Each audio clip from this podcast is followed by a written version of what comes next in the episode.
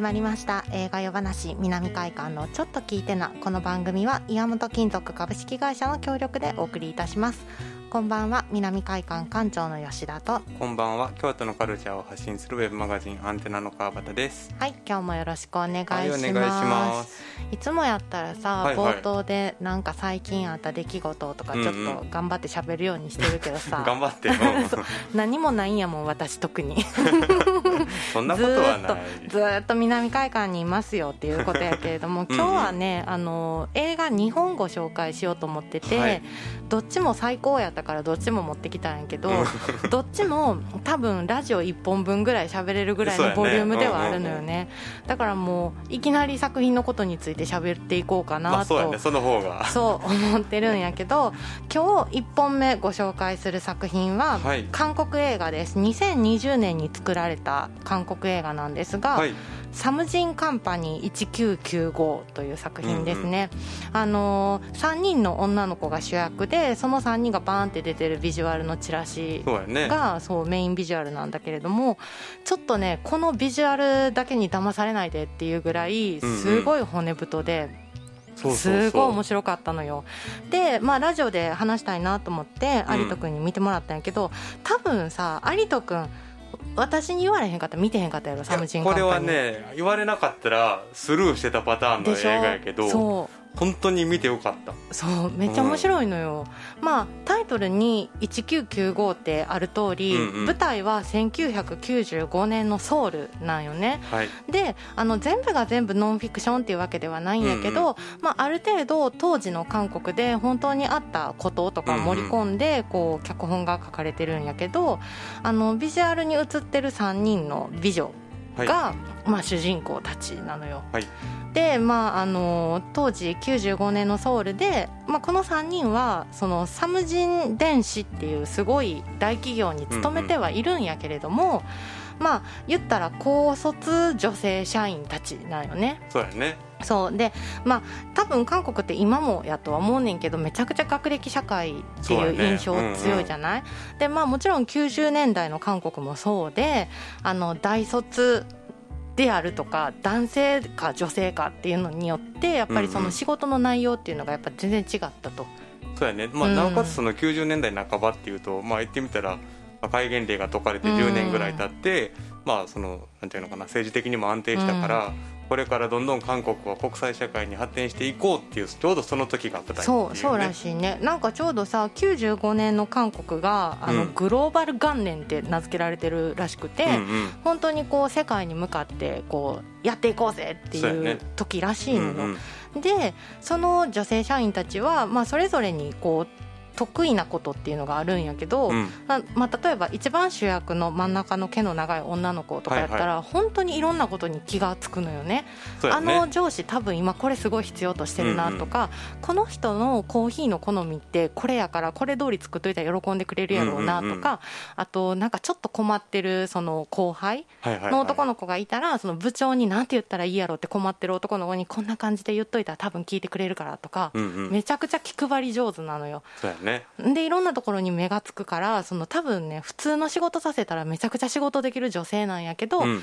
お茶ばっか作らされてるコーヒーばっか作ったりとか。そう高卒やからっていう理由で、ね、そうそうそうこれコピーしといてとか、うん、もうそれこそ日本でもまあ、あったように当時いわば OL 的な、そのドラマでも「ショムニ」っていうのあったやん。あ,、ね。まあ、あんな感じ、うんうん、雑務ばっかりやってると。で、えっとね、3人のうちのその背の高い女性がいるんやけどボブヘアの結構キリッとした顔立ちの人は、マーケティング部で働いてるけどでも結局その人もその企画とかするんじゃなくて本当に会議の準備したりだとか、うんうん、で最後の一人が眼鏡かけたショートカットの女の子で可愛らしい感じの子がいるんやけど、うんうん、その子は、えっと、経理部で働いてるんやけれども、まあ、実際にはその数学大会で優勝したことがある。けれどもみたいなそう実は天才やけれども、うん、まあ家庭の事情で多分大学とかには行けてなくて、うん。うんね、でまあサムジン電子でまあ経理やってると。そう。そう。そんな3人が、まあ、毎日仲良く、まあ、ライバルやけど、まあ、私たちはまあお茶組しかできないよねみたいな感じで過ごしてたら、うん、ある日真ん中のその主人公の気配り上手の女の子が、はい、自分の会社がどうやらお水を自分の工場から街に垂れ流してるぞっていうことに気づいてしまうよね。うんうん、でこの環境問題良くないでしょとサムジン電子ってこれからどんどんグローバル化していって、うんうん、みんなに認められる大企業になっていく中でこれは良くないだろうって言って立ち上がるんやけれども、うん、まあ、やっぱりその女性社員は黙っとけであるとかなんかいろいろねあの阻まれたりもするのよ。圧力がね。すごいかかっていく。でその中で自分の同期たちとかその同じようなあの女性社員とかをぶわって集めていって、内部告発をしていくっていうような内容なよ。そういや本当にだからこのビジュアルでさ、うん、言ってみたらなんかポップな女の子たちの会社でのサクセスストーリーなんかなって思ったら、うんびっくりするぐらい骨太の社会派映画でうんうん、でしかももちろんそのポップさ自体を失われてないっていうさ、うん、そのすごいバランスを保ってる映画でうんうん、でこの映画、まあ、その汚水を垂れ流しているっていう、まあ、公害の問題から、どんどんその、まあ、言ってみたらその会社の中の一体誰がこの排水問題を仕切ってたのかっていう犯人探しになっていくんやけどさ。そうなのよ。誰が犯人なんだっていうね。でそれまでこう言ってみたら前半のポップなお茶組シーンみたいなさ、うん、シーンが実は伏線やったっていうのが分かったりとかそうそうそうそうあのおのおのが持ってるスキルをあの使って、うん、そのまあ、例えば探偵的な追跡であったりとか、いろいろな調査をしていくっていう、まあ、言ってみたらある種のサスペンス映画でもあってそうなのよね。最後までさ結構こうハラハラハラって誰誰誰みたいな。それかみたいなね。びっくりするぐらいエンターテインメントとして完璧っていう的そう完璧なのよ。びっくりした本当に。でそれこそ去年の韓国で、うん、まあ、コロナ禍で公開してて、ね。うんうん、でも大ヒットしてるのよ向こうでね、うん、いやだってこれ面白いもんすごいもんそう。めちゃくちゃ面白いのよ。なんかあの本当に最初グローバル化って言ったけど、うんうん、当時、まあ、韓国では本当にそのトエックのクラスとかがその女性社員とかに向けて開講されたりもしてたらしくて、はいはいはい、でこのあの主役たちもまあ、トエック参加していくのよね、うんうん、でこれで高得点を取ったら、まあ、高卒ってしんなんていうの？昇進できひんって言われてるけど昇進させてあげてもいいよみたいな、うんうん、こんなん高卒の私らが取れる点数ちゃうやんみたいなところもあるんやけど、うん、でも取ってやろうぜみたいな。私らだってやってやろうぜみたいな感じのあのサブストーリーとかもあるんやけど。まあ、一応これあの現代というか英語タイトルがサムジンカンパニー English Class になってるから、ね、そうそうそうそう。だからなんかまあそういう感じで女性がどんどん社会進出していったっていうような初期の頃の韓国のストーリーになるんですよね。なんかさこう映画の中でこう、まあ、これからグローバル化だよみたいな、うんうん、まあ、健康第一だよねみたいな感じでさ その会社のそのテーマソングみたいなの決めてあのラジオ体操をみんなで踊るシーンとかあるやん。あっこもすごい良かったなって思うんやけど、うん、この映画なんていうかな結構やからその根底にあるのはさあの企業の発展による公害の発生ってすごい重いテーマがあるから、うん、そういうさりげない日常のシーンですごいほっこりするよね、うん、ほっこりする。なんかあの韓国の屋台みたいなところで、うん。うん、みんなでお酒飲みながら「もうあかんわ」みたいなことを言ったり「もうでも頑張ろうよ」みたいなんとかさ、そういう熱い友情ものでもあるしそのいろんな人をわーって巻き込んでいく中で、うん、最終的には上司とかまでこう巻き込んでいくっていうこの熱さいや熱い本当に熱いのよあの、まあ、言ってみたらその主人公が圧倒的に正しいわけでさ、この映画って、そうね。それにこうどんどん共感する人らがこう集まってくるっていう、うん、なんて言ったらいいんかなこういう感じ。こういう感じね。わーってみんなが一本のこの線になっていくみたいなさ、うん、でもそれがさこの映画の冒頭でこの私たちの話をみたいな感じの瞬間あるやん、シーンっていうか、まあ、韓国映画あるあるなんやけど登場人物たちが横一列になって後ろからこう歩いてくるみたいな、いやもうああいうのこそもう映画的な、映画的よね、うん、私らの話ですみたいなこう曲に合わせてこうゆっくりこう歩いてきてくれるみたいな ドヤ感ありみたいなあの感じいいよね韓国映画の、うん、だって横並びになってドヤ感で歩いてくるってもう、ワイルドバンチ以降映画の定番やから熱くなっちゃう、ね、熱くなっちゃうよ。そっかみたいな感じでもう最終的にはガッツポーズしてたね私は。よしみたいな。なんかねそれぐらいあのねポップで可愛いだけじゃないのよ。このビジュアルだけ見てたら気づかないその熱さがあって。本当に本当に。でまあそれこそ今もリタイアしたみたいな人でも、うんうん、その当時のことも思い出すだろうし私は声高に言いたいのは今22歳23歳ぐらいの、これから就職しますとか新卒1年目ですみたいな人に見てほしいなって思う、はいはい、確かに。逆にでもほら、うん、30代40代とかで、うん、こう仕事落ち着いてきたけどなんかこのままじゃダメだなみたいな、人に諦めんなよみたいなすごいなんかねポジティブなのよね。なんかさっき言ってたラジオ体操の曲っていうのも、うんうん、なんかめちゃくちゃその韓国語分からへんけど、歌詞だけ調べると「頑張れ頑張れ」みたいな曲 なんでなんか本当に根底になんかもう頑張ろうぜっていうのがあるっていうかさ。そう,、ね、そう。なんか胸が熱くなる作品だからぜひこれ見てほしいなと思って、うんうん、あの8月20日の金曜日から公開になるんですが、はい、サムジンカンパニー1995ですよ。はいあとさその、ま、ちょっとだけもう少し話したいんだけど、うん、そのラジオ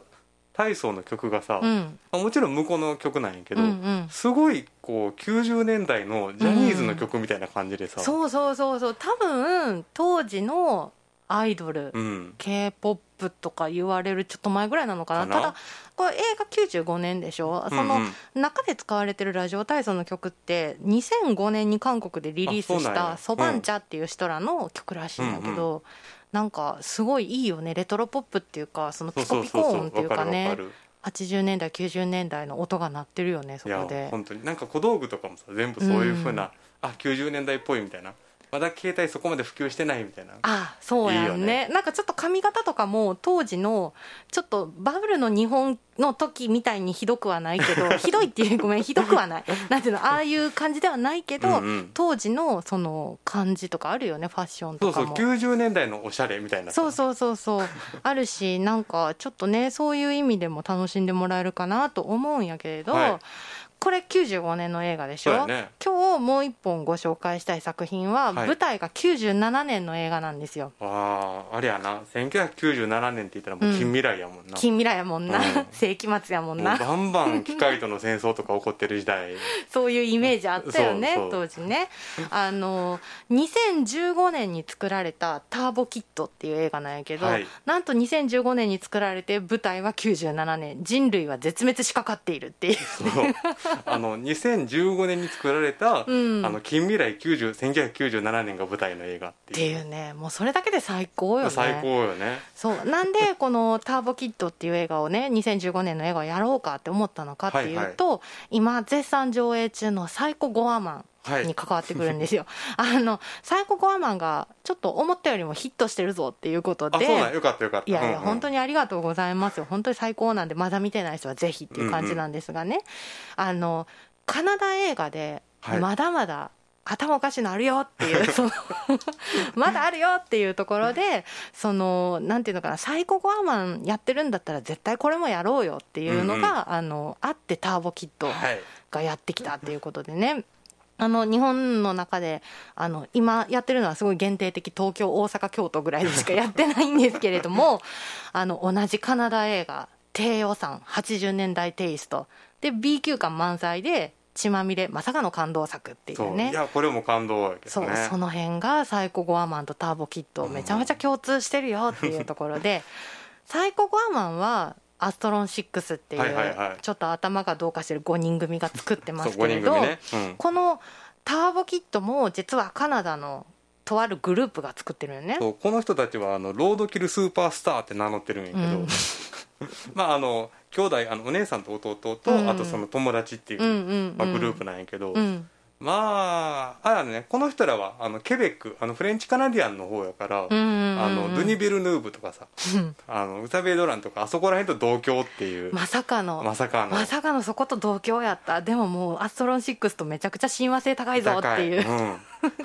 あのね話の内容は、まあ、さっきも言った通り1997年もう地球は核戦争でもう絶滅しかかってたと日本、はい、地球人がね、うんうん、でそうなってくるとどうなるかっていうとやっぱりね深刻な水問題があるわけなんですよね、ね。うん、もう荒廃してるんですよ土地は。でそのまあやっぱりそれでも人間たちは細々とこう集落みたいなの作ってね、うんうん、暮らしてるんだけれども水を牛耳ってる悪いやつがいるんですよね。ゼウスね。ゼウス。もうそういうところがめちゃくちゃマッドマックス感あるんやけど、うん、水が欲しいかみたいな。そうやね。そういう感じなんやけど。あのマッドマックスと違ってターボキットに関してはとんでもない方法で水が生成されてるのでそれはぜひお楽しみいただきたいんですけれど、まあ、あとやっぱこの映画一番何がこう注目かって、うん、あのまあ、水が不足するぐらいやからもちろんガソリンもないと。そうなんですよ。でマッドマックスみたいにあのカーチェイスできる予算もないから、うん結局何でその荒野を走り回るかっていうとチャリンコなわけで。BMX なわけなんですよね。でなんかさまあその走り回るんやけど、うん、ターボキットの主役っていうのはねその荒廃した土地に住んでるティーンネイジャーの男の子なわけなんですよ、はい、男の子両親もいないと水もないしみたいな、うんうん、そんな中でターボキットっていう名前じゃなかったんだターボターボマンみたいな。ターボブラスターみたいなターボブラスターみたいななんかそんな名前のそのいつの時代のヒーローか分からへんけど、うんうん、そのターボターボのあの漫画とかをこうこなんていうのちまちま集めてるんですよ。いつ発売されたか分からへんコミック誌とかをこうやから拾い集めて、ね、ってきてターボマンかっこいいぜみたいな感じ、憧れてるんやけどある日突然そのねティーンネイジャーの男の子はそのターボマンの死体に出会ってしまうんですよね。そうあ実在したんや。実在したんやって思ったよね でわあターボマンだみたいな感じになって、うん、そのごめんターボマンっていうのはもう仮名ね。ごめんちょっと思い出せない、ね、ターボマンの あの装飾全部ひっぺがして自分につけるっていうね。すごい武器店に入れた。俺はターボキットだみたいな感じになっていくんやけど